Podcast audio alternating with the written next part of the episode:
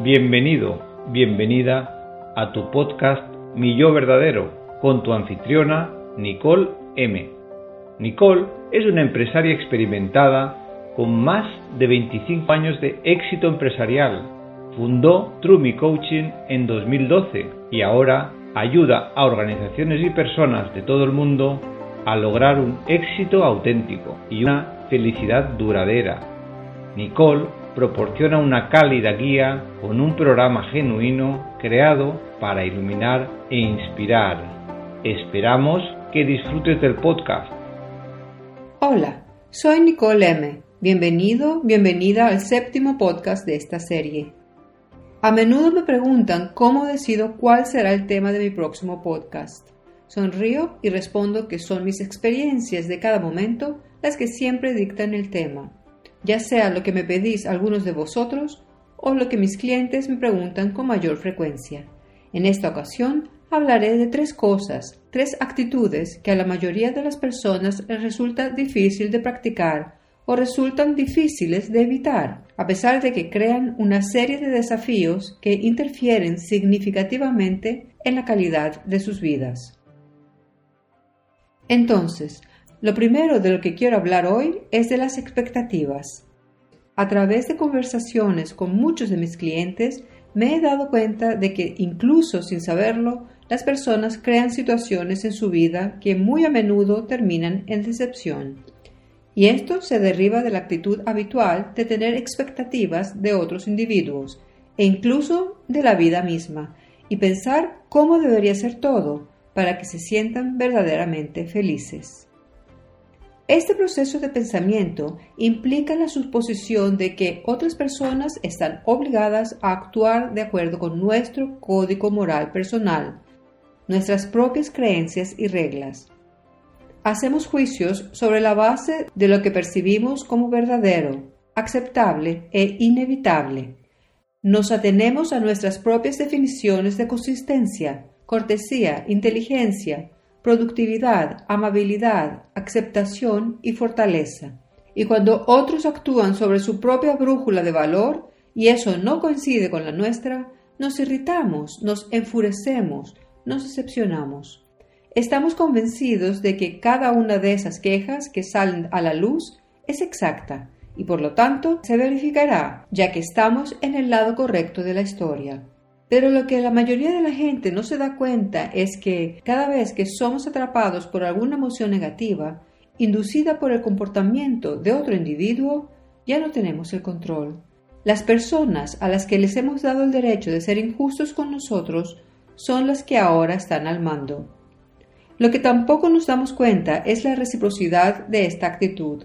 Otras personas podrían tener su propia lista de quejas con respecto a nuestros patrones de comportamiento, quejas que ellos creen que están plenamente justificadas. Si comprendemos cómo funciona nuestra mente, podemos ver que la mayoría de nuestras irritaciones se forman a partir de expectativas poco realistas.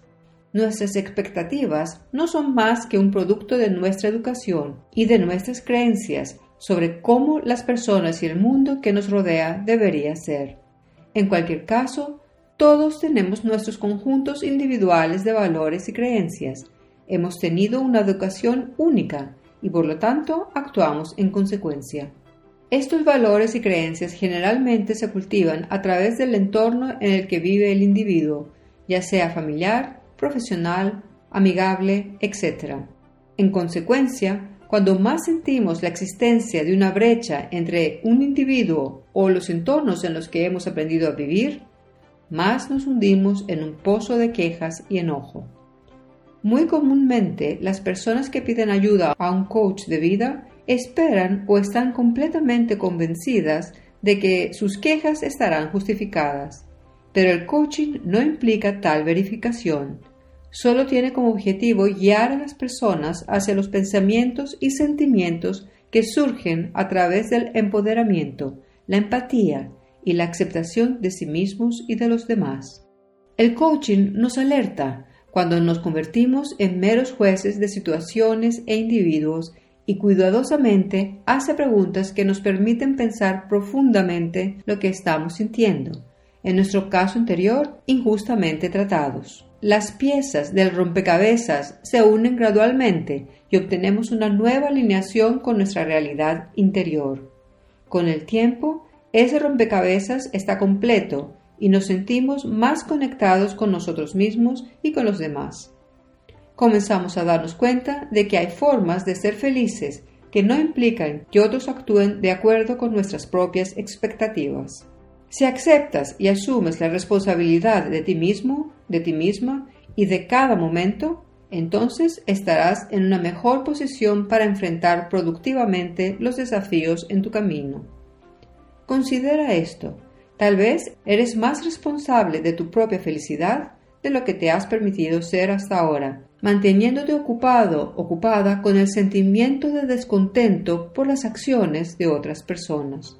Por lo tanto, mi sugerencia sería deja de enfadarte con tu pareja por tener tiempo para ir al gimnasio mientras tú estás ocupado con los niños. Deja de pensar que a menos que alguien esté en tu grupo de amigos, no puedes divertirte. Deja de creer que si alguien no es lo suficientemente educado contigo, que no te respeta. Deja de justificar que si uno de tus superiores se retracta de algo que tú has acordado, que necesariamente es un mal gerente. Lo que estoy diciendo aquí es una filosofía bastante simple. No esperes nada de nadie más que de ti mismo, de ti mismo. Lo repito, no esperes nada de nadie sino de ti mismo, de ti misma. Ahora tienes y siempre te tendrás a ti mismo, a ti misma, a tu cerebro, a tu fuerza, a tu corazón, y eso es suficiente. Créeme, cuando comiences a comportarte así, te sentirás inmensamente liberado, liberada. Focaliza tu energía en pensar cómo actuarás con el fin de cubrir tus necesidades de la mejor manera posible, mejor para ti, tus valores y de manera que te haga sentir alienado, alienada con tu ser.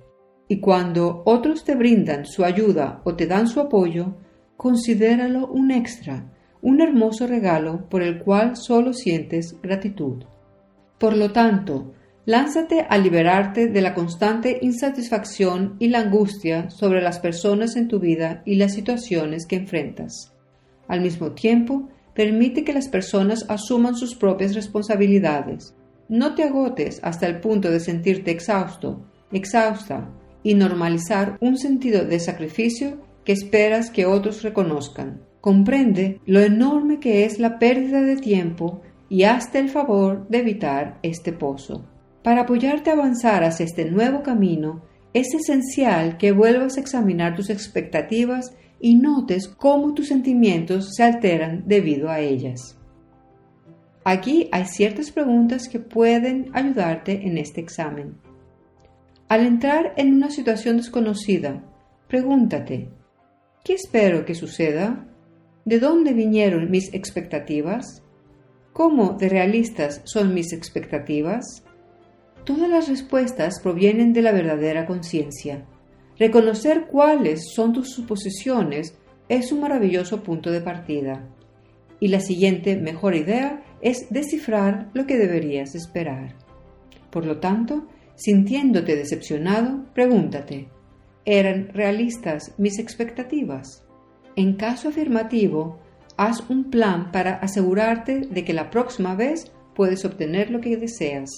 Si no, aprende de esta experiencia y piensa cómo podrías gestionar tus expectativas la próxima vez.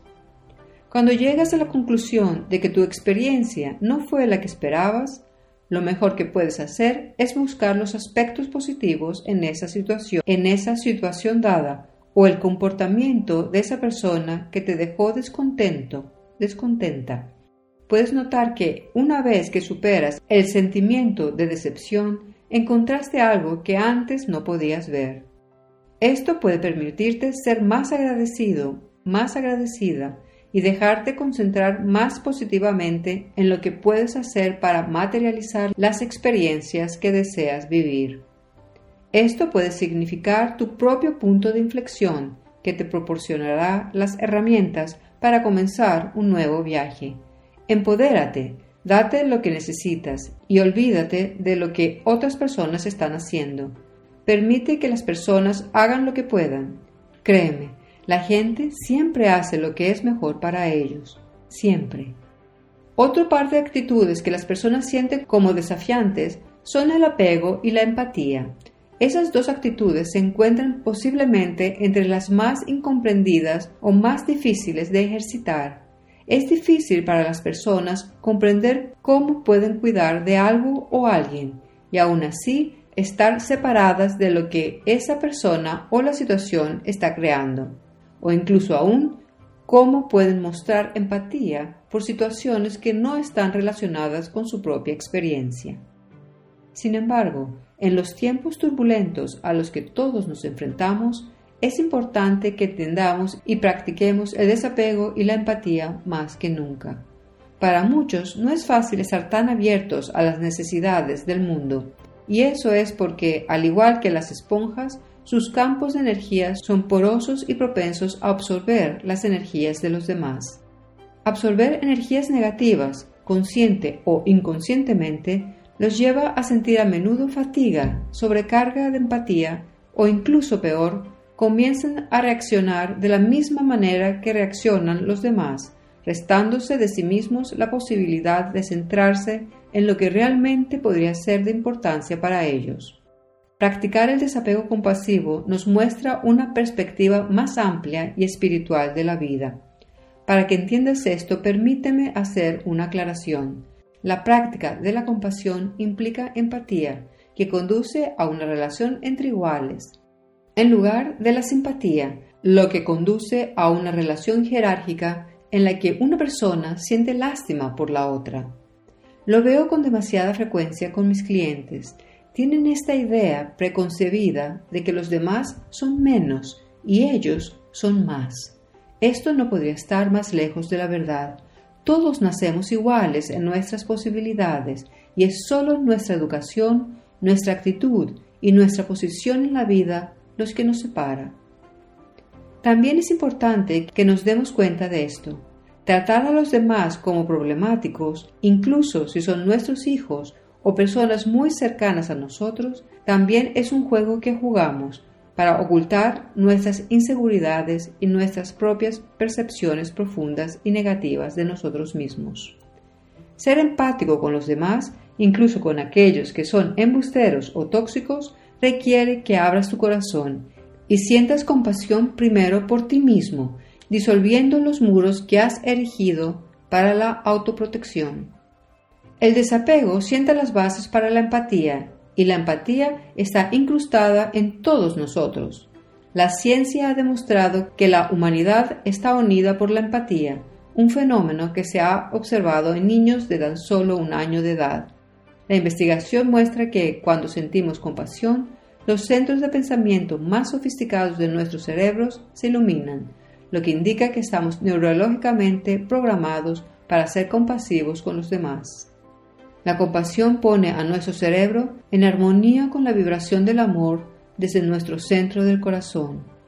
Además, cuando más compasivos somos con nosotros mismos, más aumenta nuestra capacidad de empatía, demostrando que hemos entendido las leyes de la vida. Entonces estamos listos para responder con la misma amabilidad a las necesidades emocionales de los demás y el desapego nos ayuda a ser efectivos mientras hacemos eso. Ser compasivo con los demás no requiere que te involucres en ninguna experiencia mental o emocional poco saludable que puedas estar teniendo. De hecho, la compasión requiere que te alejes de tu proceso mental y en cambio los apoyes desde un lugar donde te sientas estable y empoderado, empoderada puedes preocuparte por una persona sin dejar de negarte a desempeñar un papel en su drama. Por ejemplo, cuando alguien quiere desahogar sus sentimientos negativos sobre un tema en particular, puedes escuchar con un corazón abierto, pero aún así abstenerte de asumir su negatividad, dar consejos no solitarios o tratar de arreglar la situación. Esto te permite proporcionar un apoyo productivo mientras permaneces tranquilo, no reactivo y sin prejuicios. El desapego es empatía en acción. Cuando alguien está atrapado en un agujero oscuro, Tu empatía puede proporcionarle una mano amiga que lo ayudará a salir de su situación. Por el contrario, la simpatía es saltar al agujero oscuro con ellos y sentir lástima por lo mal que están en el agujero. Separar tus reacciones de las de otra persona te da el desapego que necesitas para dejar de tomar sus reacciones personalmente o culparlas por las tuyas. Una forma de permanecer compasivo y receptivo es recordarte a ti mismo que la otra persona está pasando por su propio proceso de autodesarrollo, que no tiene nada que ver contigo. Debes confiar en que están en el viaje de su propia alma y permitirles crear los escenarios que necesitan para poder evolucionar. Al mismo tiempo, no perderás tiempo valioso de tu vida y podrás continuar en tu propio camino de crecimiento. Mantener límites saludables aumenta tu capacidad para mantener una perspectiva constructiva de las cosas y, en última instancia, ser más comprensivo, más comprensiva. Al elegir responder, en lugar de reaccionar, salvaguardas tu punto de vista distante y finalmente eres una mayor ayuda para los demás.